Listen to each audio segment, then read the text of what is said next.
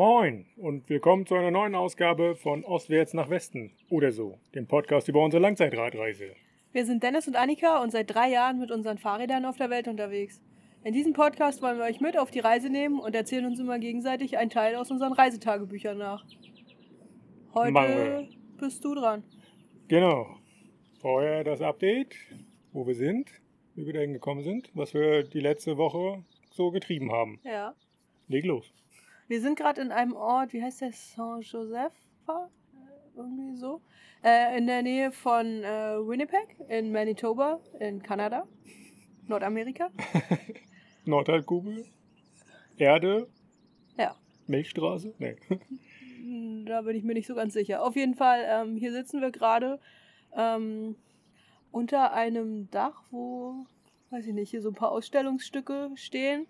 Wir blicken auf einen Fluss, den man Red River nennt, der aber gar nicht rot ist, sondern eher braun. Und äh, wir hoffen, dass wir hier ein Plätzchen gefunden haben, das äh, angenehm genug ist, um den Podcast hier aufzunehmen. Wo nicht einer gleich anfängt, Rasen zu mähen. Das war so ein, Da, das war so ein Das- Kriterium. das Hauptgeräusch der letzten Woche. Überall, wo wir waren, hat jemand Rasen gemäht. Das, das Problem ist, dass der Rasen, der hier vor uns steht, schon für kanadische Verhältnisse sehr hochgewachsen ist. Also der sieht ja quasi schon ungepflegt aus. Also ich würde immer noch sagen, dass es eine wunderschöne kleine Wiese ist, wo man sich schön hinlegen könnte. Aber ich glaube, für kanadische Verhältnisse ist das unfassbar hoch, urwaldmäßig. Also geht gar wir nicht. sind vorhin an einem, an einem Rasenmäher vorbeigefahren, also ein, einem Menschen auf einem Rasenmäher. Und ich habe nicht gesehen, wo vorher und wo nachher war. Ne? Ist dir das aufgefallen? Ja. Der hat irgendwie einen wahrscheinlich 7 cm hohen Rasen gehabt und den auf 5 cm gestutzt oder so. Also da äh, war nicht so viel los. Nicht so viel zu sehen. Ja, Rasenmähen ist hier ein großes Hobby. Da Genau. man nicht Eishockey spielen kann im Sommer, mäht man Rasen. Ja, die Leute, die im Winter nicht Rasen mähen können, die gehen Snowmobil fahren. Ja. Richtig. Ähm, okay, ich erzähle mal ganz kurz, wo, wie wir hierher gekommen sind. Und zwar beim letzten Mal hatten wir ja gesagt, dass wir uns auf unseren neuen, äh, auf den Warm Showers Host freuen, auf dem, äh, zu dem wir dann gefahren sind. Das war der Brennan und der hat in einem First Nations Reservat äh, gelebt, also einem Reservat von Ureinwohnern. Und das war echt toll. Also wir hatten ja vorher sehr viel Feld, sehr viel Monotonie, äh, auch ein bisschen im Podcast drüber gebracht, glaube ich. Und ähm, dieses Reservat, das war, das, das sah so komplett anders aus, obwohl es gar nicht so weit weg war von den Feldern und der Landwirtschaft. Weil sehr ja, von dem Highway, auf dem wir gefahren sind, oder Landstraße, wie auch immer man das nennen will, waren das 15 Kilometer nach Norden. Ja. Das war ein bisschen hügelig und da war eine ganz andere Landschaft. Da war ein See auch. da waren mehrere Seen und äh, viel Buschwerk, viele Bäume. Da gab es auch wieder ein bisschen mehr Wildlife, ne? Also die haben da ähm, schon so ein bisschen ähm, ja, wild gehabt und ach, keine Ahnung, was noch alles. Also er hat so ein bisschen davon erzählt und das war äh, richtig toll bei dem Brandon. Der hat uns einen tollen Einblick gegeben in das, was so äh, das Ureinwohnersein bedeutet und ähm, ein paar Traditionen und so weiter uns noch näher gebracht. Ja, und wie sie halt auch in dem Land m, integriert sind, also wie das funktioniert zwischen dem Kanada, Land Kanada und ja, dem First Nation Reservat. Wie man so zum einen sehr autark in sich selber lebt und zum anderen auch, ja, wie man zusammenlebt so ein bisschen, ne? wie das so auf äh, ja, Verwaltungsebene so funktioniert. Genau, ja.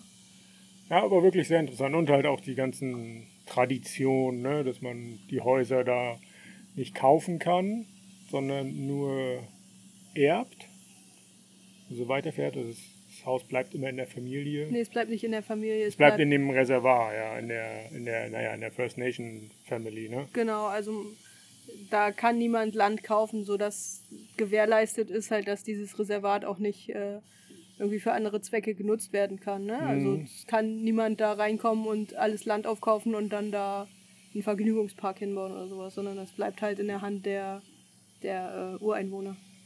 Ja. Und das Geld, was diese Gemeinschaft da erwirtschaftet wird, auch wieder für die Gemeinschaft mh, verwendet. Also um Schulen zu haben, ähm, Sporthallen, Genau, also. Straßen, so Infrastruktursachen, solche Geschichten. Ja, und das war ähm, auch schön, dass wir mal so einen Einblick dann bekommen haben. Nicht nur in das, in das Kanada, wie es modern ist, sondern halt auch in das, was, was so geschichtlich dahinter steckt. Auf jeden Fall. Trotzdem spannend zu sehen, sehr interessant. Auch halt, das ist halt wirklich so ein, so ein ähm, ja, zum einen ist das äh, die First Nation Geschichte, so die Tradition von ihrem Stamm, sagt man das so, ja, ne? Von Ja. ihrem äh, Stamm wird so aufrechterhalten, so das Zusammenleben. Auf der anderen Seite in dem Haus, in dem wir waren, erstmal sah es aus, so wie, von außen wie so ein normales Haus, wie jedes andere hier auch. Und innen drin drehte sich alles um Sport. Ja, stimmt. Da war Eishockey, Football, Fußball auch tatsächlich. Also da war alles so Sport. Also so das äh, Kanada-Leben, das Leben eines Nicht-Ureinwohners, eines Ja, Kanadiers. äh, Man muss halt auch dazu sagen, dass Brandon nicht in dem Reservat aufgewachsen ist. Ne? Er ist, äh, er, er ist, ah, wo war das? In Mosambik hat er, hat er gelebt, viele Jahre als Teenager und in anderen äh, Ländern auch noch, weil seine Eltern Zahnärzte waren und da Zahnärzte ausgebildet haben in den Ländern. Ja, auch ein bisschen Klischee fand ich, dass sein letzter Job in einem Casino war. So irgendwie gefühlt hat jedes First Nation Reservoir auch ein Casino. Das ist halt so, wie sie am meisten Geld verdienen Genau. Mit Casinos. Gerade in den, in den USA ist das so. Ich glaube, Las Vegas ist ja auch, äh, oder Nevada, wo Las Vegas drin ist, ist ja auch mehr oder weniger Ureinwohnergebiet. und ich, da ich glaube, dass auch äh, vielerorts nur die Ureinwohner die äh, Lizenzen bekommen, um ein Casino zu Ja. eröffnen, richtig? Ja, genau. Ja, so funktioniert. War sehr interessant. Und äh, ja, war eine schöne Abwechslung, genauso wie wir das äh, uns erhofft hatten. Genau. Eine schöne Abwechslung zu dem doch sehr harten Radfahralltag, den sehr monoton. Das war genau das, was wir gebraucht hatten. Genau, und äh, Brandon war dann auch noch so freundlich und hat uns angeboten, uns am nächsten Tag ein bisschen äh, mit dem Auto weiterzufahren.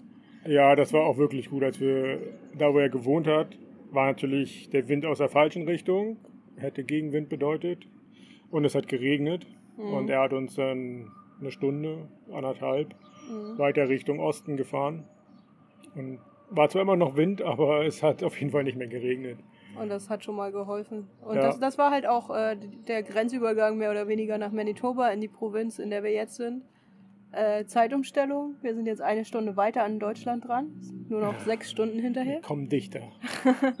Und ähm, genau, wir sind dann da weitergefahren. Es hat sich erstmal so viel nicht verändert, außer dass das Wetter ein bisschen schöner geworden ist. Der Wind kam dann irgendwann auch aus der richtigen Richtung. Und wir hatten dann doch noch ein paar nette Tage, so sind ganz gut vorangekommen. Es sind mehr Bäume. Es sind, ja, okay, das muss man dazu sagen. Das äh, war kurz nach der Grenze sichtbar, dass es hier ein bisschen anders ist, weil man jetzt auch tatsächlich Bäume sieht. Nicht nur da, wo Häuser stehen, sondern auch mal einfach so. Und was wir auch wirklich gemerkt haben, dass äh, Brennan hat uns äh, das auch berichtet, dass Manitoba ähm, ja in der letzten Eiszeit ein riesiger, also da hat sich hier so die Eisschicht reingeschoben und hat halt einen See gebildet, der mittlerweile nicht mehr da ist. Und Manitoba ist halt so ein riesiger Trockener See. trockener See. Und ähm, ja, wir sind halt Saskatch vom Saskatchewan, Manitoba reingefahren und irgendwann ging es 200 Meter runter. Das stimmt, ja, das war ganz nett. Also Abfahrt, nicht Klippe, sondern schon eine Abfahrt. Aber hast du so gemerkt, okay, du fährst quasi vom Seeufer in, in den See, Genau, in den ehemaligen Eiszeitsee. ja. Ähm, wir sind dann von, ja, von der, also immer weiter Richtung Osten gefahren, wie wir das natürlich auch geplant hatten. Hatten besseren Wind. Hatten besseren Wind, sind ganz gut vorangekommen, hatten bessere Laune, haben mehr Eisläden unterwegs gefunden. Also es war eigentlich schon mal vorauszusehen, dass es jetzt ein bisschen besser geworden ist. Mm, vor zwei Tagen sind wir in eine Stadt gefahren, die wir eigentlich nur wegen ihres Namens besucht haben. Und zwar äh, Altona, oder wie man das hier sagt, Altona. Und ähm, ja, wer, wei- wer uns schon ein bisschen zuhört, weiß, dass wir in Hamburg gestartet sind, da ganz lange gewohnt haben und da natürlich äh, Altona vom Namen her schon kannten, weil das ein Hamburger Stadtteil ist. Und ja, wir haben Glück gehabt, dass wir da einen Warm Showers Host gefunden haben. Und das war auch eine ganz tolle Erfahrung, weil das war wieder so ein älteres, sehr angenehmes Ehepaar, die uns, äh, die sich, glaube ich, richtig darauf gefreut haben, uns zu empfangen. Warum heißt denn der Ort Altona? Al Alto Altona? Das weiß ich nicht. Hast du das gegoogelt? Ich nicht. Nö, also, ich nicht, aber die Vermutung ist ja, sehr naheliegend, dass ähm, deutsche Einwanderer dahinter genau, stecken. Genau, das ist ein Mennonitengebiet. Gibt es ganz viele ja, deutsch klingende Orte, Winkler, Rosenfeld. Rosenfeld. Ein, ha Hamburg gab es auch mal tatsächlich. Aber ja, da hat sich Altona durchgesetzt, das ist nicht Hamburg. Ähm, ja, also ganz viele. Ganz viele auch deutsche Namen, so Schanzenfeld. Glaubenthal, ja, sowas. Auch äh, viele Familiennamen. Also unsere Hosts hießen Hildebrand mit Nachnamen. Wir Richtig. haben dann noch jemanden kennengelernt, der Schröder heißt. Friesen ist wieder ganz groß äh, als Name vorhanden, genauso ja. schon, wie schon bei den Mennoniten in äh, Mexiko. Das war ganz interessant, aber äh, im Vergleich zu Mexiko sind die Mennoniten hier so schon so ein bisschen moderner, ne? Also man hat auch hier so ein paar Frauen mit ihren langen Kleidern und Kappen gesehen, aber der Großteil die, die der Männer in Latzhosen und Karohemd. Genau, aber der Großteil war halt ganz normal angezogen. Ja, das hat sich hier mehr, mehr vermischt.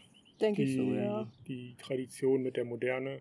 Und ja, bei Familie Hildebrand, wo wir waren, also klar, auch da wurde gebetet vorm Essen, aber. Das fand ich da an, an, an dem Zeitpunkt aber ähm, na, schlimm ist es ja sowieso nicht, wenn jemand betet, aber das fand ich ganz angenehm, weil dadurch hat nicht jeder gleich angefangen zu essen, sobald irgendein Teller auf dem Tisch steht, was sonst ganz viele andere Kanadier machen.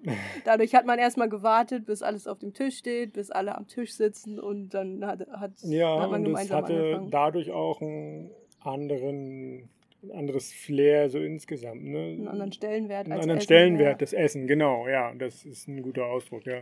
Das einfach, ähm, ja, das nicht nur plumpe Nahrungsaufnahme ist, sondern ja, dass das ein bisschen zelebriert wird. So. Genau, ja. Ja, wir haben da. Barbecue natürlich. Es gab Barbecue, genau, äh, Wurst und Fleisch, also hier Hähnchen und ja, Gemüse auf dem, auf dem Grill gemacht. Also das war schon sehr, sehr lecker. Ähm, am nächsten Morgen gab es Pancakes natürlich, wie man das in Kanada, Kanada so macht. Wir sind, äh, ach so, zwischendurch noch mal ein bisschen Fahrrad gefahren mit den beiden durch die Stadt. Die haben uns Altona so ein bisschen näher gebracht. Also die Fahrradtour hat eine Stunde gedauert. Ja, also es waren keine Und wir haben den ganzen, ganzen Ort gesehen. ja, also kleiner Ort, 5000 Einwohner. Aber was ich am allertollsten fand von den beiden war, dass äh, Glenda, so hieß die Frau, bevor wir angekommen sind, nochmal ins äh, Touristenbüro gegangen ist und gesagt hat, Mensch, hier kommen zwei deutsche Fahrradfahrer, habt ihr nicht was für mich? und dann hat sie uns Aufkleber gegeben, so ein kleines Fähnchen, das jetzt auch an meinem Dino vorne am, äh, am Lenker hängt, ein Schlüsselanhänger, einen Kugelschreiber und überall steht Altona drauf und das fand ich sehr schön. Ja. Ja, das ist auch ein schönes, also das Stadtlogo drauf. Ist ganz neu, das Stadtlogo. Und das ist eine Sonnenblume, weil ja, als man den Ort gegründet hat, hat man da Sonnenblumenfelder gehabt und da halt Sonnenblumenöl draus gemacht und die Sonnenblume verwertet. Mittlerweile nicht mehr so, weil die irgendwie alle abgestorben sind, wenn mal irgendwie ein Tier da kam, ein Insekt. Aber mittlerweile hat man Raps. Raps, genau, aber die Sonnenblume symbolisiert halt, ist ja irgendwie so das Symbol von Altona und ähm, ja, die haben auch mitten im Ort ein riesengroßes äh, Replika von einem Van Gogh-Bild, das Sonnenblumen heißt. Also das ist irgendwie sieben Meter breit oder sieben Meter hoch. Steht auf einer riesengroßen Staffelei über einem Park. Also richtig, richtig ja. cool. Genau, und gestern sind wir dann von dort aus weitergefahren. The World Largest. Wir haben noch den World Largest Kürbis gesehen. Den, also den größten ist, Kürbis der Welt, genau. Und auch. es gibt hier sogar eine Kategorie für, äh, wie nennt sich das, äh, Straßenattraktionen äh, ja, Road, Road Attractions. Roadside Attractions. Ja, die tatsächlich sich nur um World Largest dreht, also das größte der Welt. Genau, also der größte Kürbis der Welt, den gab es mal. Gibt hier den größten Traktor, in Roland. Den, den größten, weiß ich nicht, Kackehaufen oder was weiß ich. Also hier gibt es alles und das äh, spiegelt auch so ein bisschen, soll man es Kultur nennen, die Kultur wieder. Naja, wenn du keine, also wir erklären uns das so, dass das ganze Land ja viel von äh, europäischen Einwanderern besiedelt worden ist. Und äh, da sie hier ja nicht auf irgendeine eigene Geschichte zurückgreifen können, haben sie halt versucht, das hier trotzdem alles viel größer und besser zu machen und fahren jetzt darauf ab, wenn sie den größten Kürbis der Welt haben. Wie Ja. auch immer, ja. Was ich aber eigentlich gerade erzählen wollte, wir sind gestern dann noch weitergefahren. Es ging dann wieder nach Norden Richtung Winnipeg. Und wir hatten Gegenwind und hatten nicht so viel Lust zu fahren. Und hinter Also Altona. das war wirklich richtig übler Gegenwind. Ja, also der war äh, echt hart. Es war eine, eine Straße ohne, ohne Seitenstreifen, es war viel Verkehr und ja. Es hat halt einfach keinen Spaß gemacht. Genau. Ja. Und deswegen sind wir bis nach Rosenfeld gekommen. Das war ungefähr 14 Kilometer entfernt. Und da stand dann ein Mann mit zwei Wasserflaschen auf der Straße und hat auf uns gewartet. Das war der Warren.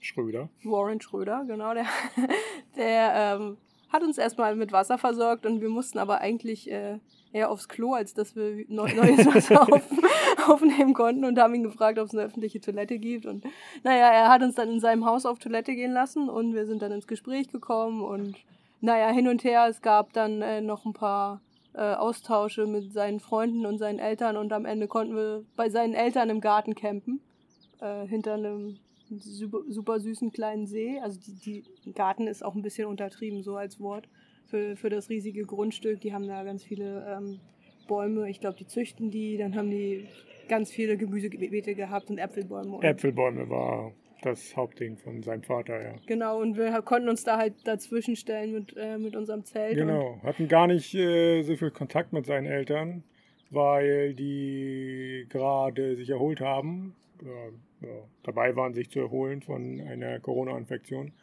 Und von daher hatten wir natürlich keinen Kontakt mit den beiden, aber ja, war trotzdem nett. Er hat das alles organisiert, dass wir da bleiben konnten und ja, war schön. Es war auch ganz gut, also wir sind da um halb drei oder sowas gewesen und haben dann auch Schluss gemacht für den Tag, weil wir einfach keine Lust mehr hatten. Und war ganz gut, wir haben uns da einfach ein bisschen hingechillt und Zeit verbracht. Heute Morgen haben wir uns verabschiedet und äh, Warren hat uns noch zwei Warnwesten geschenkt, damit wir sichtbar sind auf der Autobahn. Und die haben wir, die klemmen jetzt hinten äh, auf den großen Taschen und jetzt sind wir 40 Kilometer vor Winnipeg und da geht's dann nachher noch hin. Genau, wir sind schon über 50 gefahren. Ja, den Rest machen wir noch und dann geht es nach Winnipeg. Da haben wir auch einen Host, eine Familie. Schauen wir mal, wie lange wir da bleiben werden. Auf jeden Fall ist Winnipeg ein Ort für eine Pause. Ja. Die brauchen wir auf jeden Fall, äh, nachdem wir dann die Prairies ja durchquert haben. ja, es ist definitiv, definitiv Zeit für eine Pause. Und dann gucken wir mal, wo wir weiterfahren. Genau. Das äh, organisieren wir dann alles. Und ja, Pause Ist Hat- ein gutes Stichwort. hatten wir auch in Aserbaidschan. Ne? Genau, ja. Um, ja, wir war, sind ja in Baku, waren in diesem Apartment-Hotel. Mittlerweile nur noch zu dritt Mhm. mit Konstantin. Die anderen haben uns so nach und nach verlassen. Erst Chris. Ja gut, der war nicht bei uns mit in dem Apartment-Hotel, aber gehörte irgendwie mit zu der Reisegruppe. Mhm. Die Finn und Henrik sind ähm, ja, nach ihrem kleinen Ausflug quasi relativ zügig wieder weggeflogen, ne? Genau, ja. nach Deutschland geflogen oder nach Deutschland. Ja, über Weißrussland, glaube ich, aber ich bin mir nicht ganz sicher. Auf Ja, jeden Fall sind sie auch noch immer nach eine Deutschland sehr, gekommen. sehr wilde Verbindung gehabt, geschafft und somit waren wir dann alleine. Ich hatte den Unfall. Ähm, ja, noch ganz kurz. Wir hatten ja, ich hatte ja beim letzten Mal gesagt, wir haben uns dazu entschieden, da zu bleiben, weil wir auch keinen Grund gesehen haben, nach Deutschland zurückzufliegen. Und was mir danach noch eingefallen ist, wir hatten auch das Glück, dass wir nicht mussten. Also ganz viele andere Länder in der Region haben halt irgendwann alle Ausländer rausgeschmissen sozusagen. Ja, Kasachstan zum Beispiel. Ne? Also wären wir da einen Tag früher an der Fähre gewesen und wären mit der Fähre rübergefahren, dann ich glaube, als es äh, wirklich richtig ernsthaft losging mit äh, Restriktionen, hat Kasachstan irgendwann den Ausländern zwei Wochen Zeit gegeben, das Land zu verlassen. Und ja, das hätte uns dann auch ereilt, ja. Genau, und deswegen waren wir eigentlich in dem Moment auch glücklich, in Aserbaidschan zu sein und ähm, da nicht raus zu müssen. Ja, wäre natürlich glücklicher gewesen ohne den ganzen Kram, aber ja, das ist natürlich klar. ähm, ja, hat uns erstmal dann nicht so behindert. Ne?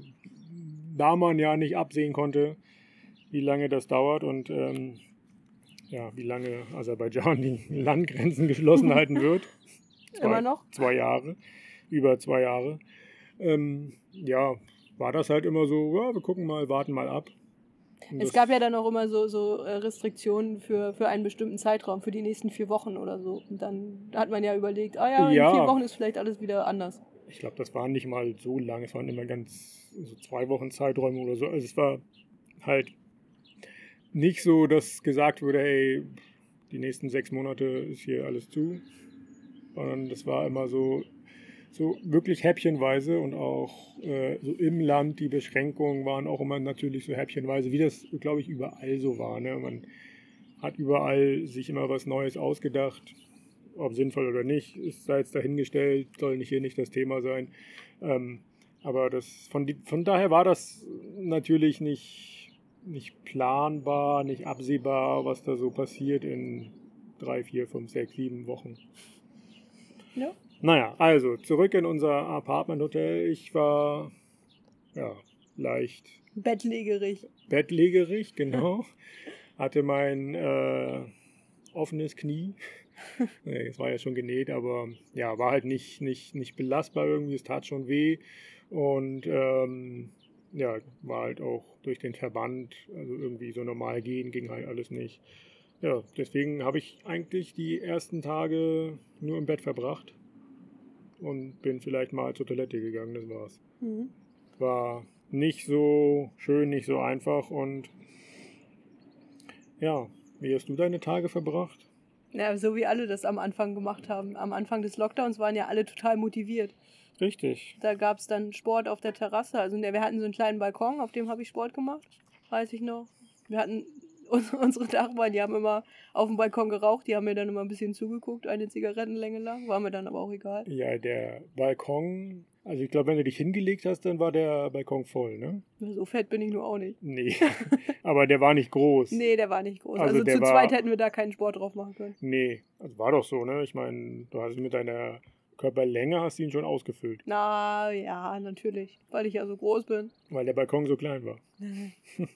Ja, und der war, was war das, vierter Stock, dritter Stock, Ja, fünfter? fünfter? Auf jeden Fall oben. Ja, unter uns eine dreispurige, vierspurige Straße, die ja, in, an eine noch größere Straße mündete. Genau, an die große Hauptstraße, die um die Altstadt rumgeht. Mhm. Dahinter war dann das, äh, die, die Stadtmauer. Man konnte in die Altstadt reingehen, man konnte da ein bisschen reingucken. Und vom Balkon aus konnte man dann auch noch weiter über die Altstadt aufs Kaspische Meer sehen. Und im Hintergrund so die ganzen neuen, ähm, wie heißen sie, Wolkenkratzer aus Glas. Hochhäuser. Ja. Ja, und ähm, Also es war ein schöner Ausblick, muss man sagen.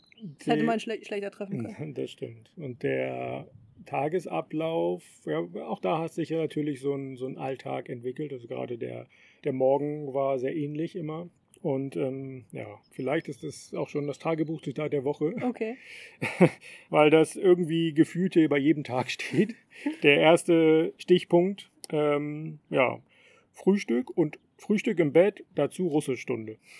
ja, stimmt, wir haben angefangen, Russisch zu lernen, weil das ja für Zentralasien sinnvoll ist. Richtig, und Aserbaidschan hat uns das auch ein bisschen geholfen. Da Mhm. gab es so den einen oder anderen, gerade Älteren, der noch Russisch gesprochen hat. Und ja, wir haben, wie haben wir das hier gemacht? Wir haben zuerst mit Duolingo gemacht, ne, mit so einer Sprachlern-App. Genau. Und dann haben wir irgendwann, äh, sind wir auf YouTube umgestiegen und haben da äh, ja, so eine tolle Daria hieß sie, glaube ich. Daria. So eine Russischlehrerin, die das ganz Ja. toll gemacht hat. Also sie hat sich tatsächlich so hingestellt vor die Kamera mit einer Tafel und hat da Sachen aufgeschrieben und das erklärt und hat aber auch noch ganz viele andere Sachen gemacht, so ein paar Geschichten erzählt und hatte immer so Geschichtslesungen von Kinderbüchern und so weiter. Ja, manchmal auch nur ihren Tag so begleitet, dabei Ja. sehr ein, sie hat einen Sohn gehabt, fünf Jahre oder sowas, Ja. oder wie auch immer. Und da sehr einfach dann gesprochen, langsam und deutlich. Das Genau. war ganz äh, angenehm und hat uns sehr viele Morgene, äh, wie sagt man? Morgen, morgens, mornings ähm, beschäftigt. Real Russian Club heißt der auf YouTube, falls das irgendwen interessiert. Ja. Ja, und so fing der Tag eigentlich immer an. In, gerade in der Anfangszeit war das bei mir dann so, dass wir ähm, zuerst sind wir gemeinsam auch immer zum, zum Arzt gefahren. Mhm. Ich weiß gar nicht, zuerst waren wir ah, bei so einem großen Krankenhaus. Genau, bei einem, bei einem großen Krankenhaus oben auf dem Hügel, da sind wir immer mit dem Taxi hingefahren. Das hat uns jemand empfohlen, ne, glaube nee, ich. das haben wir auf der Seite der, Aser äh, der deutschen Botschaft Aserbaidschan Oder gefunden. so. Ja gut, dann Als- war es ja als- auch eine Empfehlung. Ja, als, ähm, als Vertrau Vertrauenskrankenhaus sozusagen. Ja.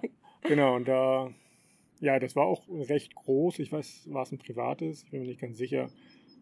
Mm, Ja, es war auf jeden Fall kein städtisches. Also, Okay, es war ein richtig, richtig großes ähm, Krankenhaus und ähm, ja, erstmal, wie sind wir da hingekommen? Ganz easy einfach. Es gibt da in Aserbaidschan so eine, so eine Art Taxi-App. Ähm, ja, Bolt nennt die sich.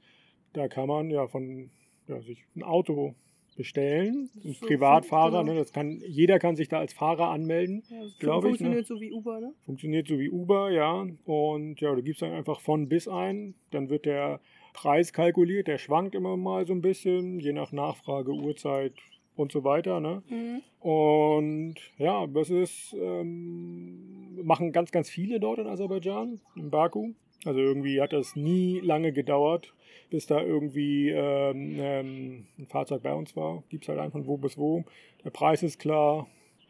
Äh, drückst auf Bestellen, kannst sogar eine Uhrzeit auswählen, wann er da sein soll. Und dann stehst du an der Straße, hast das Kennzeichen, weißt, was es für ein Auto ist. Und dann Du kannst es auch auf der Karte verfolgen, wo es gerade ist. auch das richtig. Und ja, dann fährt, lässt sich da hinfahren und dann ist gut. Genau. Und das hat, Super, super einfach. das hat halt nicht viel gekostet, ne? Also du hast da, bist da, glaube ich, für 2, 3 Euro hochgekommen zum Krankenhaus oder so, umgerechnet. Ja, ich weiß nicht, wie lange das gedauert hat. 10 Minuten, Viertelstunde. Ja, Also super preiswert. Die, die offiziellen Taxen waren ein bisschen teurer. Und auch komplizierter, weil wir ja nicht sagen können, wo wir hinwollen. Also ich meine, wir können das sagen, aber es Ja. versteht keiner. Richtig. Manchmal war das aber auch so, dass äh, ja, ein offizielles, als ein als offiziell ausgezeichnetes Taxi dann auch gekommen ist, Ja. tatsächlich, wenn du, wenn wir Bolt benutzt haben. Genau, ja. Naja, jedenfalls ähm, ja, sind wir da hingefahren und ich glaube, bei der ersten waren wir auch in der Notaufnahme oder so, ne? Die haben uns da äh, irgendwas versucht, noch den Verband zu wechseln. Oder das haben sie gar nicht gemacht, glaube ich, ne? Doch, die haben dir den Verband gewechselt und die haben sich dann den Zettel angeguckt, wo die ähm, äh, Medikamente drauf standen, was sie dir in dem anderen Krankenhaus mitgegeben Mhm. hatten und haben dir andere Medikamente aufgeschrieben. Weil die äh, in, dem, in dem ersten Krankenhaus, wo du warst, die haben dir ein Antibiotikum zum Spritzen aufgeschrieben, was ja total sinnbefreit ist. Das kannst du ja zu Hause nicht machen, müsstest du jedes Mal zum Arzt. Und deswegen hast du dann irgendwie Tabletten aufgeschrieben bekommen und so weiter. Und die haben, die ähm, haben uns dann auch ein Krankenhaus in der Stadt empfohlen, dass wir da nicht jedes Mal hochfahren müssen, weil die auch ke- gar keine Zeit für dich hatten eigentlich. Ja, gar nicht. Also die sind nicht so auf Nachsorge, sondern eher wirklich auf äh, Akutversorgung. Genau. Ja. Richtig. Also da hätte man äh, sich aufnehmen lassen können. ja, Also das ist nicht so wie so eine Arztpraxis. genau, halt ein Krankenhaus. Kein Ärztehaus, sondern äh, ja, ein Krankenhaus, genau. Und ja, die haben uns dann ein anderes, also nannten es Krankenhaus, aber das war dann tatsächlich eher so eine Art Ärztehaus Genau, ja. ähm, empfohlen und da sind wir dann am nächsten Tag hingefahren und das war, das sah aus wie ein Hotel, ne? Ja, das war richtig modern und hightech so, ne? Richtig, ja. Also tatsächlich hatte das so den, den Charme von einem Hotel, bis reingekommen und da war in der Mitte war da nicht sogar ein Springbrunnen. ja, ich weiß nicht, also es hatte so ein großes Atrium und da sind dann die, die, die Flure außen drum gegangen, so in Balkonen, sodass man immer von jedem Balkon auf, auf den Springbrunnen gucken kann Ja. oder auf den Innenhof. Und ja, alles super neu, super modern. Da gab es so kleine Tischchen wie so im, im, in so einem französischen Café. ja. So kleine Bistro-Tischchen mit zwei Stühlen, wenn man gewartet hat. Irgendwie passte das nicht zu einem Krankenhaus, Ärztehaus, wie auch immer. Das war das genaue Gegenteil von dem, wo du zum Anfang warst, wo man dich Richtig, genäht ja. hat. Ja. Das äh, war auch nicht das, was irgendwie, was wir so erwartet hatten. Aber wir wurden da, oder ich wurde da gut versorgt. Ähm, gab einen Arzt, der zufälligerweise Deutsch sprach, also ja, recht gut. Und der hat mich dann versorgt. Und als ich das erste Mal da war, hat er da den Verband geöffnet und ja, erstmal das Gesicht verzogen, als er das gesehen hat, äh, was da für ein Meisterwerk an meinem Knie vollbracht wurde. Und ja, ich glaube, direkt am ersten Besuch hat er auch schon die Fäden gezogen. Bin mir nicht ganz Das sicher. weiß ich nicht. Und ja, dann halt festgestellt, okay, er hat sich entzündet, die Wunde. Hm. Gut, noch ein anderes Antibiotikum verschrieben. Das war irgendwie ein bisschen, bisschen merkwürdig, das Antibiotikum. Wieso? Es war ein bisschen, es war stärker. Ja. Und wir haben dann im, Hin- im Nachgang, ja, als ich das dann schon angefangen habe zu nehmen, mal geguckt, was das für ein Antibiotikum ist und dann festgestellt, okay, das wird in Deutschland gar nicht mehr, es ist gar nicht zugelassen, weil es zu starke Nebenwirkungen hat. Ach so, okay, ja. Und ja, das war, das konnten wir bestätigen. Es hatte Nebenwirkungen, also mir ging es irgendwie dann nicht so gut ein paar Tage, irgendwie, ja, weiß ich auch nicht. Einfach ja, irgendwie so ein blödes Gefühl, so schlecht, so schlapp. War irgendwie nicht so nett. Hast ja auch nicht viel zu tun gehabt, ne? Das stimmt, ja. Ihr, also Konstantin und du, ihr habt ja alles erledigt. Also, was heißt alles? Ihr habt eingekauft. Wir sind einkaufen gegangen jeden Tag, einfach um rauszugehen. War das da schon mit den zwei Stunden? Ich fing, es fing dann an. Ähm, ich glaube zuerst natürlich nicht, ist klar, aber es gab da so einen, es gab einen Sparmarkt. Ja, einen Sparmarkt. Um, um die Ecke.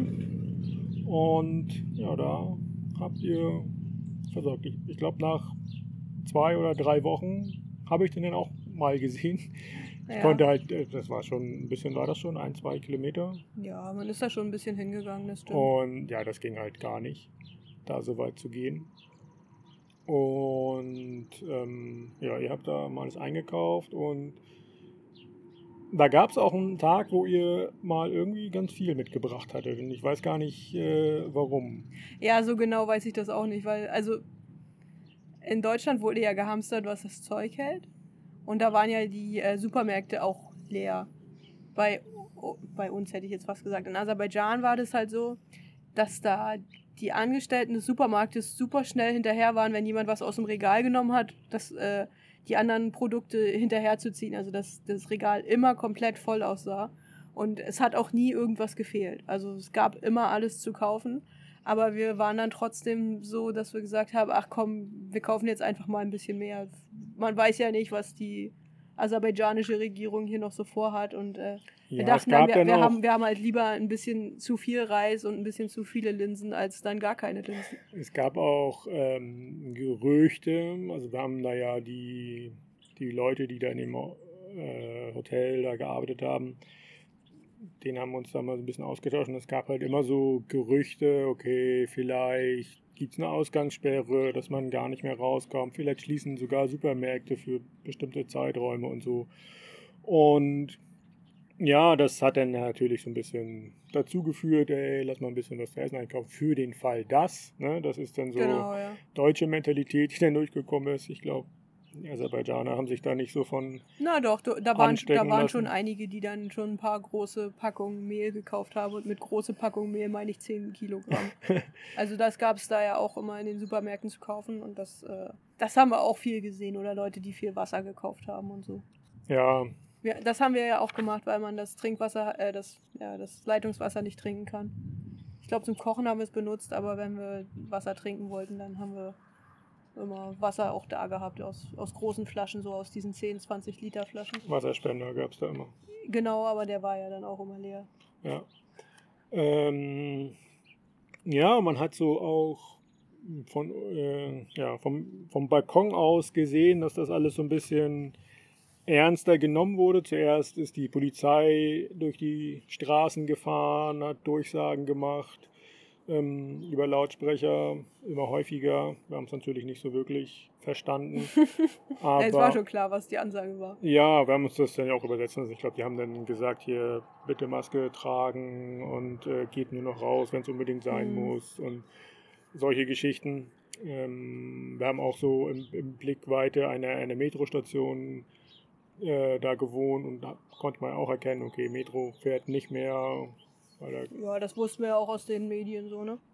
Und ähm, ja, eine ganz äh, witzig, so im Nachgang sah das irgendwie witzig aus. Ähm, man hat dann ja, die Straße desinfiziert.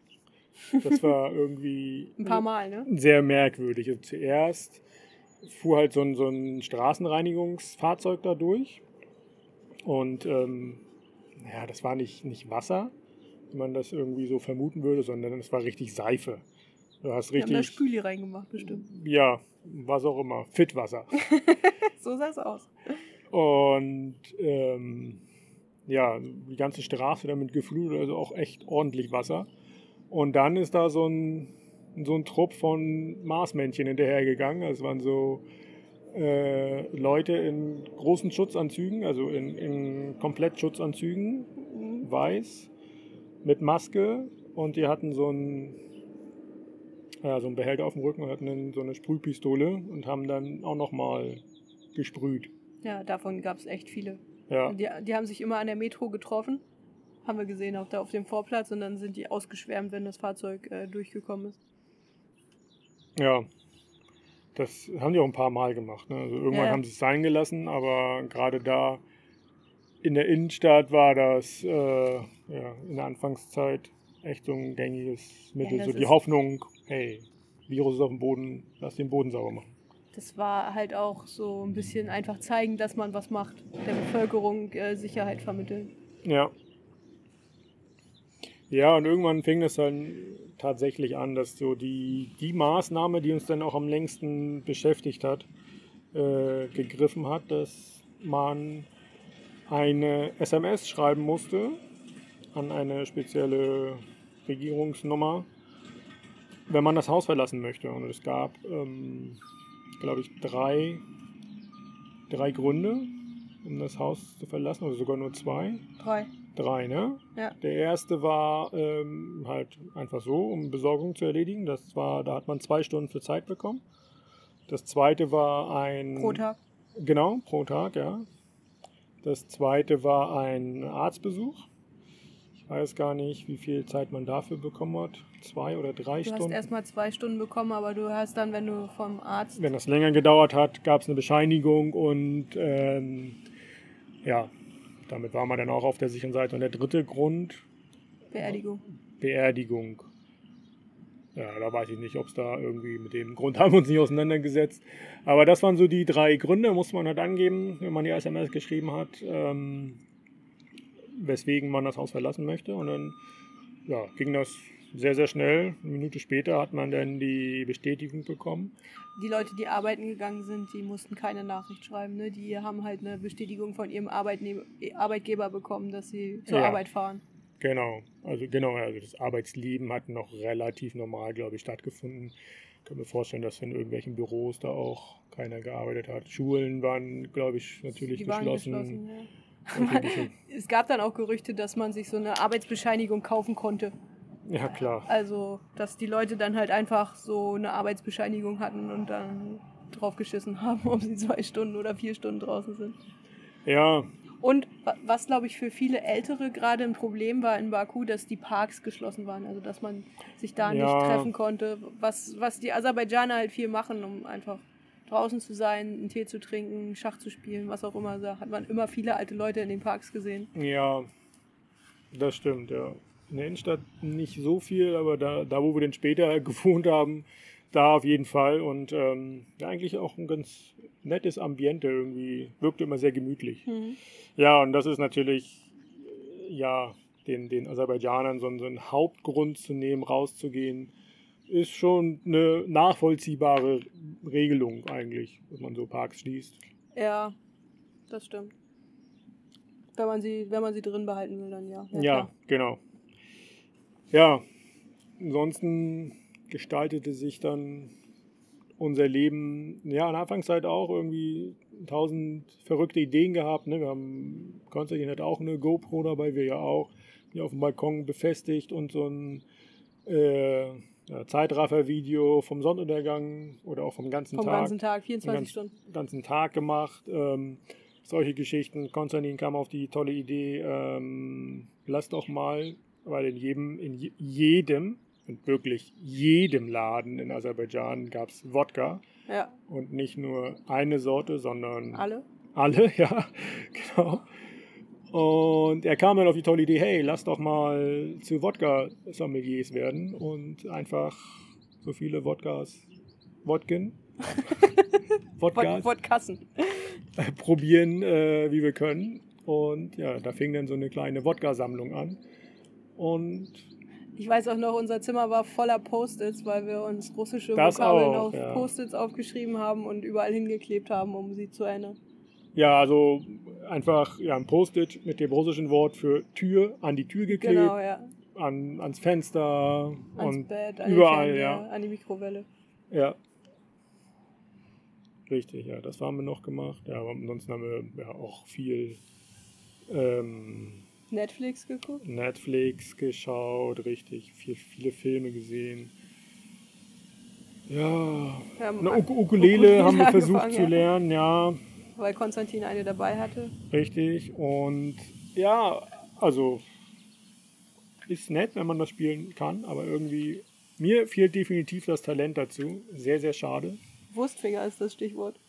Wurstfinger und überhaupt kein melodisches Gefühl. Sehr schade. Ich mag Musik, aber irgendwie selber Musik produzieren, weder singen noch Instrument spielen, ist mir nicht gegeben. Dafür kann ich Fahrrad fahren. Im Takt? Auch das vielleicht. Manchmal. Okay.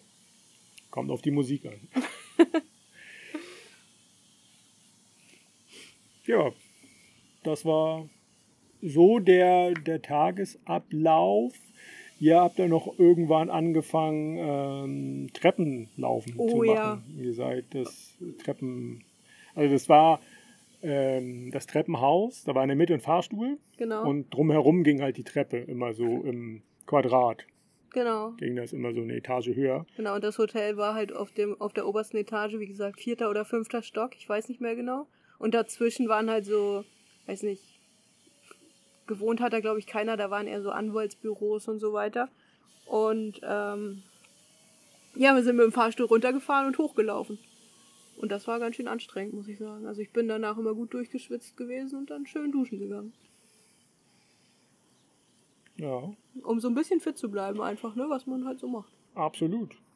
Also Konstantin war da ja schon ein bisschen, bisschen sportaffiner, definitiv, ein bisschen Ja. sportverrückter, hat da sehr viel anderen, anderes Zeug gemacht. Er ist auch vorher Fahrrad gefahren, ist viel geklettert und so, ne? Und seine Mhm. Mission war auch irgendwie einen einarmigen Handstand zu bekommen. Dafür hat er trainiert und so. Er hat uns dann da so, also dich, ich konnte ja nicht.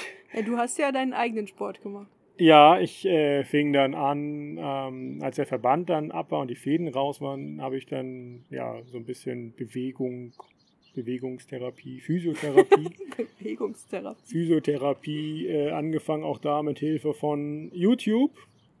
YouTube kann ganz viel, nicht nur blöde Videos von Katzen oder so, sondern auch sinnvolle Sachen. Und ja, habe ich da so ein bisschen Physiotherapie gemacht, um wieder ein bisschen Bewegung in das Knie reinzubekommen, die Muskelmasse drumherum aufzubauen. Ich war da ja schon eine oder zwei Wochen, zwei Wochen glaube ich schon fast, ne? So komplett ohne Bewegung.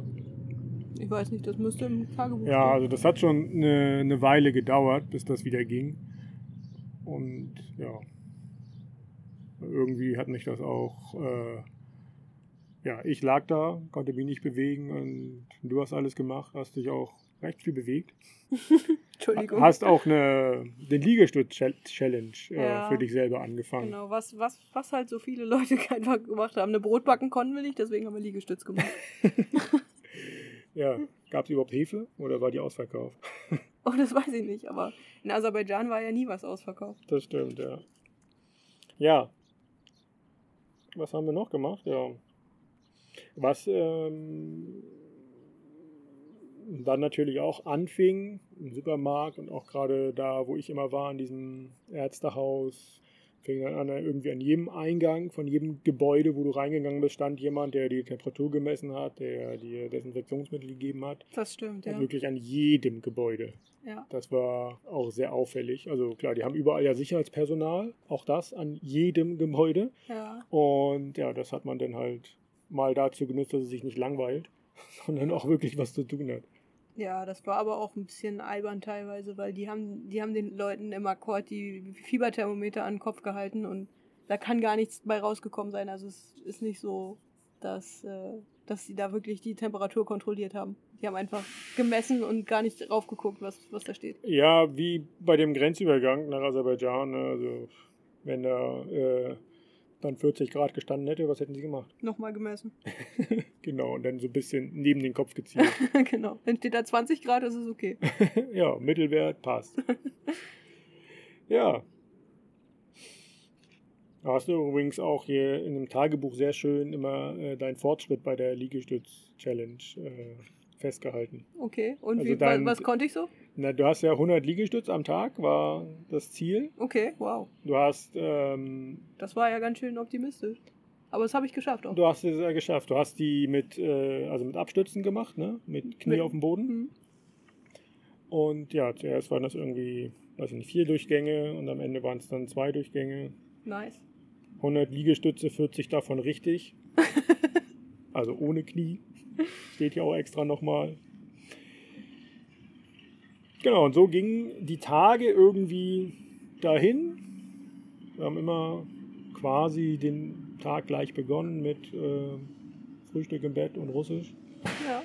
Und ähm, ja, du hast hauptsächlich auch gekocht, weil, das, weil die Küche so weit weg war. Die war ja den Flur runter, auf der anderen Treppenhausseite. Ja, da musste man bestimmt anderthalb Minuten hingehen. Also für mich zehn. Vielleicht. Vielleicht hätten wir dir einen Rollstuhl besorgen sollen. Na, Nee, dafür, dafür waren die Absätze zu hoch. Ja. Das war nicht äh, barrierefrei. Zumal der, zumal der äh, Fahrstuhl auch eine Treppe unter unserem Stockwerk geendet hat. Also von daher, egal. Ja. ja. Ach, was ich hier gerade sehe, du hast übrigens die Männer, äh, nicht die, hast du nicht Maßmännchen genannt, sondern Desinfektionsmännchen, die auf der Straße die Straße desinfiziert haben. Ich finde, das äh, passt ganz gut. Ja, passt. Ja, was denn noch kam? Wir hatten dann äh, Presseaufgaben. oh ja, ganz wichtig. Wir waren ja vor der Abreise mit einem Artikel in der OZ erschienen. Oder, nee, nicht wir haben den geschrieben, aber die OZ hat uns äh, Eingebaut in einen Artikel. richtig. Und ja, die haben sich dann nochmal gemeldet bei uns und wollten, ähm, also das war, war das der Lukas Fröbe? Wer auch immer, ist auch egal. Ein äh, Autor, Reporter. Reporter. Und der hat dann ja einfach so einen Artikel darüber geschrieben, wie es ist, auf Reisen zu sein bei Corona und in Aserbaidschan Ja. ähm, aufgehalten zu werden. ja, daraufhin haben wir auch noch mit ein paar anderen Medien irgendwann gesprochen. Ja, also zuerst mal OZ. Hm. Egal, wir haben den Artikel auf jeden Fall äh, bekommen vorher und haben ein paar Sachen angepasst, sodass sie mehr der Wahrheit entsprechen. Ich weiß gar nicht mehr, was das genau war, aber irgendwie war der Der war ein bisschen zu dramatisch. zu dramatisch, genau. Und das sind wir ja nicht. Dramatisch. Nicht? Nee, überhaupt nicht. Und ähm, ja, der sollte dann auch einfach ja, mehr uns entsprechen, wenn schon über uns berichtet wird. Und von daher haben wir den ein bisschen angepasst. Dann ähm, ja, wurde er auch veröffentlicht und dann dauerte das, weiß ich gar nicht, so lange, ein paar Tage.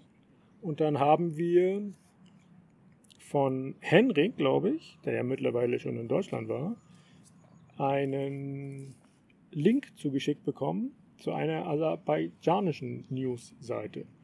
Ja, Und also er hat den Link von einer, von Sabina bekommen, die uns da auch, also die mir da auch geholfen hat, die Fahrräder abzutransportieren. genau, und ähm, ja, da war quasi der gleiche Artikel, der ähm, also inhaltlich wie in der OZ war dort abgebildet, halt auf Sogar mit dem gleichen Foto. aserbaidschanisch, gleiches Foto und es wirkte eher so, weil er war so umgestaltet, der Artikel, als hätten wir denen ein Interview gegeben. Es war dann doch irgendwie sehr merkwürdig. Also auf einmal war, Ja, da hat jemand einen Google News Alert gehabt auf Baku und hat dann gesehen, klar, das ist äh, auf Deutsch und die sind gerade in Baku. Eine Geschichte, die kann man ja schreiben. genau. Und ich weiß gar nicht, was das für ein Nachrichtenportal war. Das war schon irgendwie sowas mehr reißerisches, ne? Irgendwie so Boulevardmedienzeug. Wahrscheinlich, ja. Irgendwie, ja, aber das, war war nicht die Financial Times. nee. Aber es hat dazu geführt, tatsächlich, ähm, dass uns Leute erkannt haben. Das Und das war stimmt. Das irgendwie- war komisch, ja. Sehr komisch, ja. Ne? Also gerade, ähm, ja, irgendwann bin ich ja dann auch wieder rausgegangen, nicht nur zum Arzt, sondern noch gemeinsam einkaufen gegangen. Und dann äh, hat uns irgendwo eine angesprochen Ja, vor, vor dem Supermarkt, ja. von einem Supermarkt, äh, richtig, ähm, ob wir nicht die sind, die da in der im Zeitungsartikel sind. Mhm. Ja, das war ein bisschen unangenehm.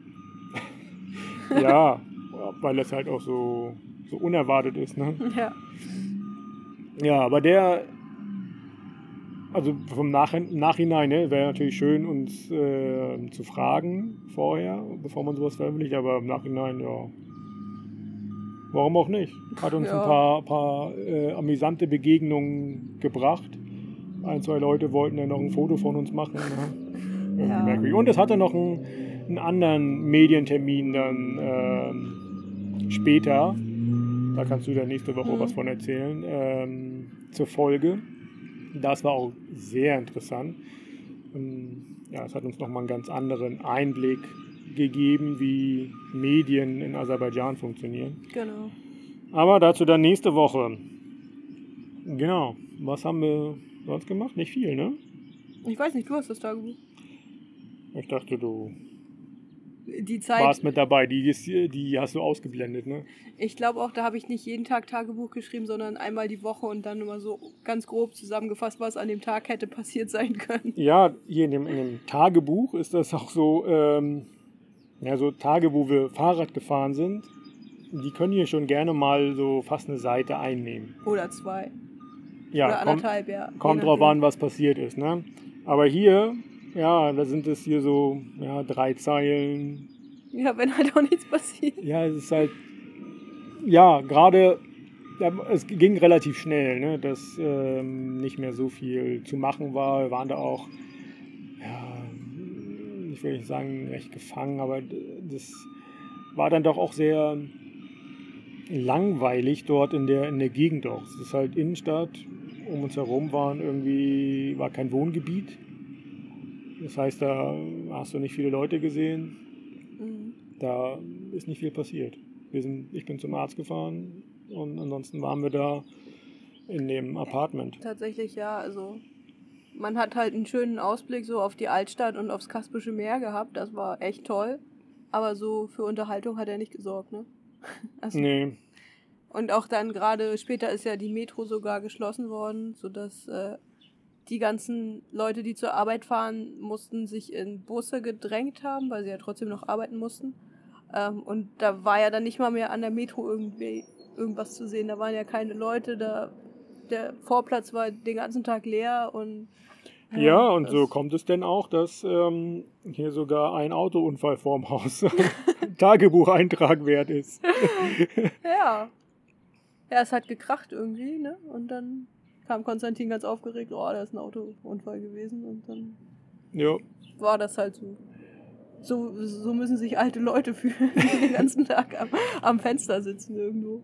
ja, gab keinen Stuhl auf dem Balkon, ne? sonst hätte sich da mit dem Kissen hingesetzt. Hätte ich ja, mal, hätte ich ja hinstellen können. Wir haben ja Stühle. Ja, nee, also das, ähm, ja, du hast halt auch immer so das äh, Gefühl gehabt, ah, also erstmal ist das ja schon eine sterile Geschichte irgendwie und es hat wenig Charme da in diesem Apartment-Hotel, ne.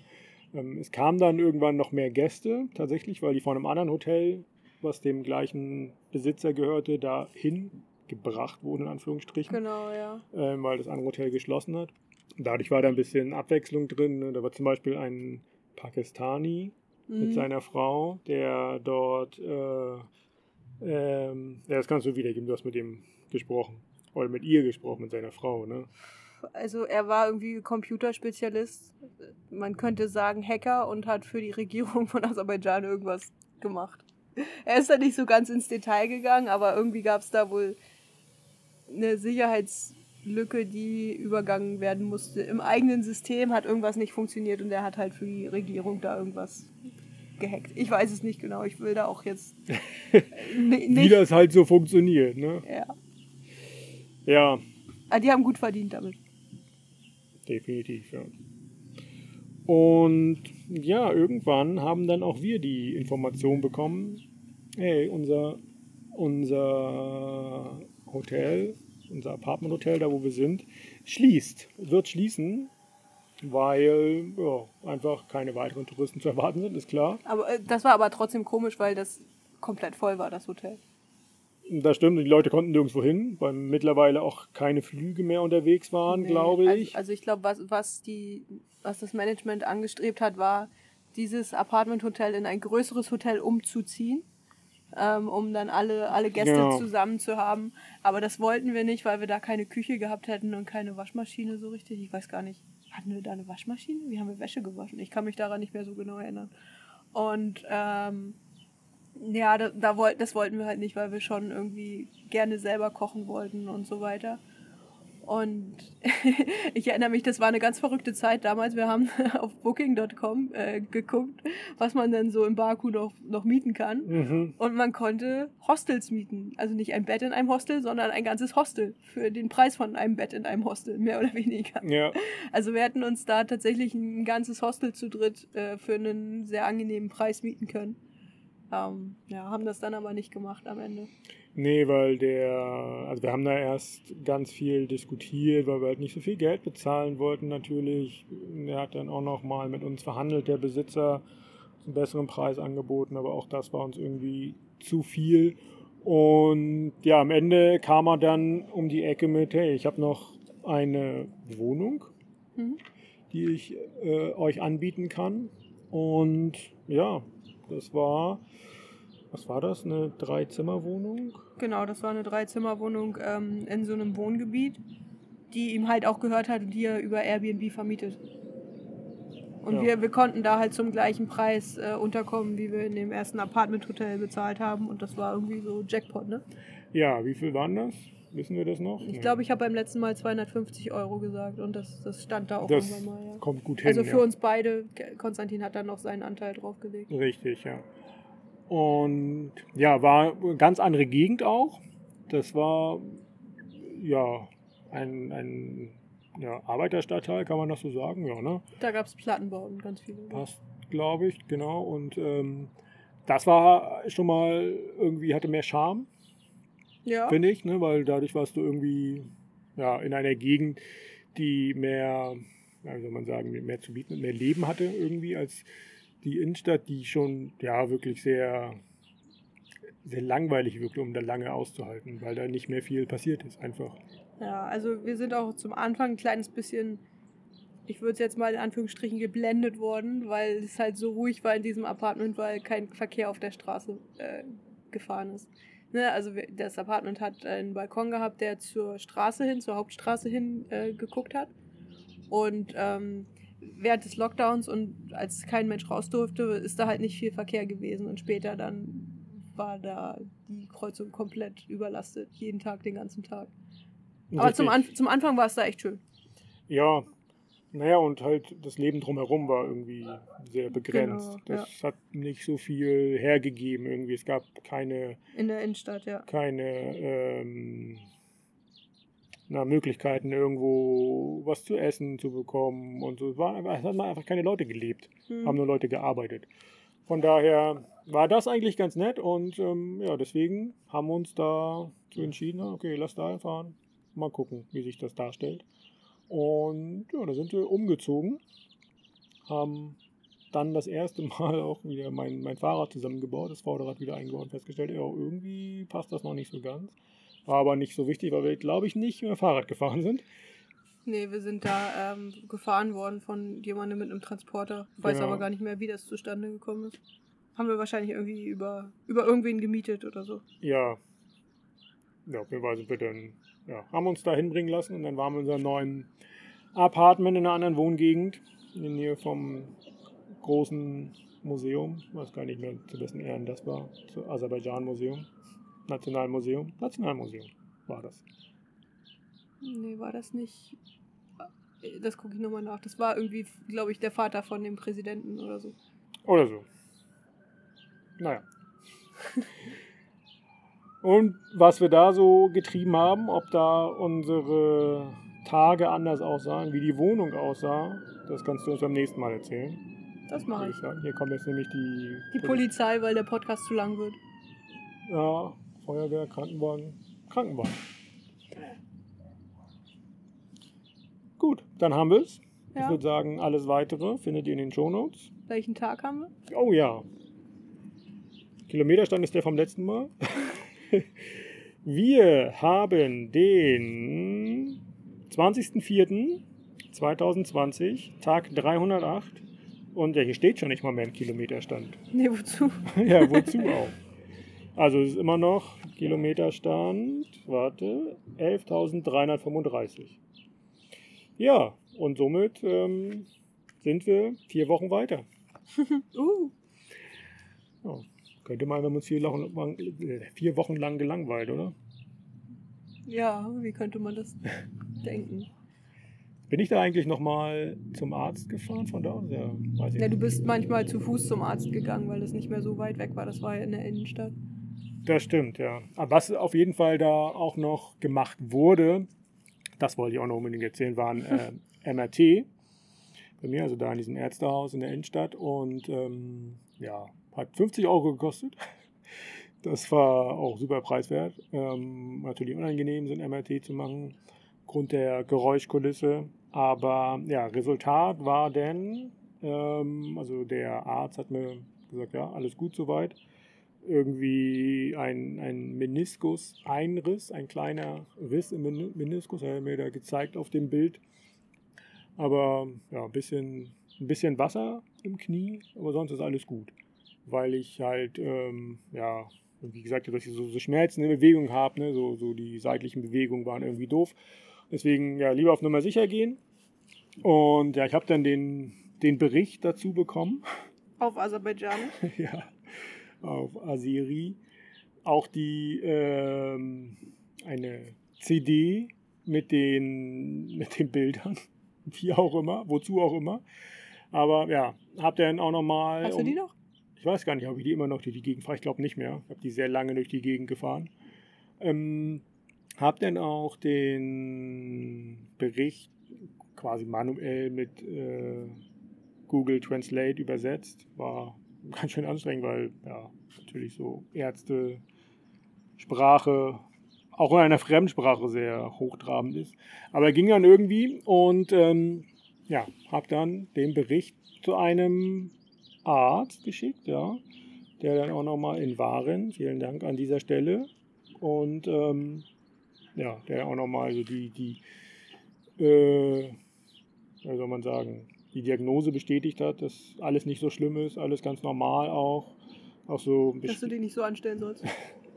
nicht so Weichei sein soll, genau. Auch so die, die Beschreibung von der Wunde mit so einer kleinen Beule und so, alles ganz normal. Und ja, nochmal gesagt, einfach Antibiotikum nehmen, dann wird das schon. Passt schon. Ja. So ist das. Und Ja. am Ende ging auch alles gut. Es sieht zwar immer noch aus wie Schlachteplatte auf meinem Knie. Aber es sieht schon besser aus, finde ich. Also, Es ist ganz gut, dass hier ganz viel die Sonne scheint und so die Fahrradfahrerbräune jetzt langsam wiederkommt, dann fällt das nicht so auf. Wenn die Haut ein bisschen ausbleicht drumherum, dann ist das präsenter, weil es schon sehr dunkel ist. Aber es ist eine, eine verdammt große Wunde. ja, Fahrradfahr-Tattoo. genau. Und eine Geschichte zum Erzählen. Haben wir getan damit. Mhm. Alles weitere gibt's beim nächsten Mal. Wie gesagt, schaut in die Shownotes für weitere Informationen. Vielen Dank an alle, die uns unterstützen, die uns ähm, folgen und äh, die uns hören. Ja, lasst gerne eine Bewertung da. Freuen wir uns drüber über jeden Einzelnen. Auf jeden Fall. Gut, wir haben jetzt genug Pause gemacht. Fahren jetzt weiter nach Winnipeg. Aber vorher müssen wir noch einen Schokoriegel essen, Natürlich. damit der nicht äh, in der Sonne schmilzt. Und die Pepsi austrinken. Uh, Koffein, Zucker, läuft. auf geht's. Dann sind wir gleich da. Mhm. Gut, bis zum nächsten Mal. Tschüss.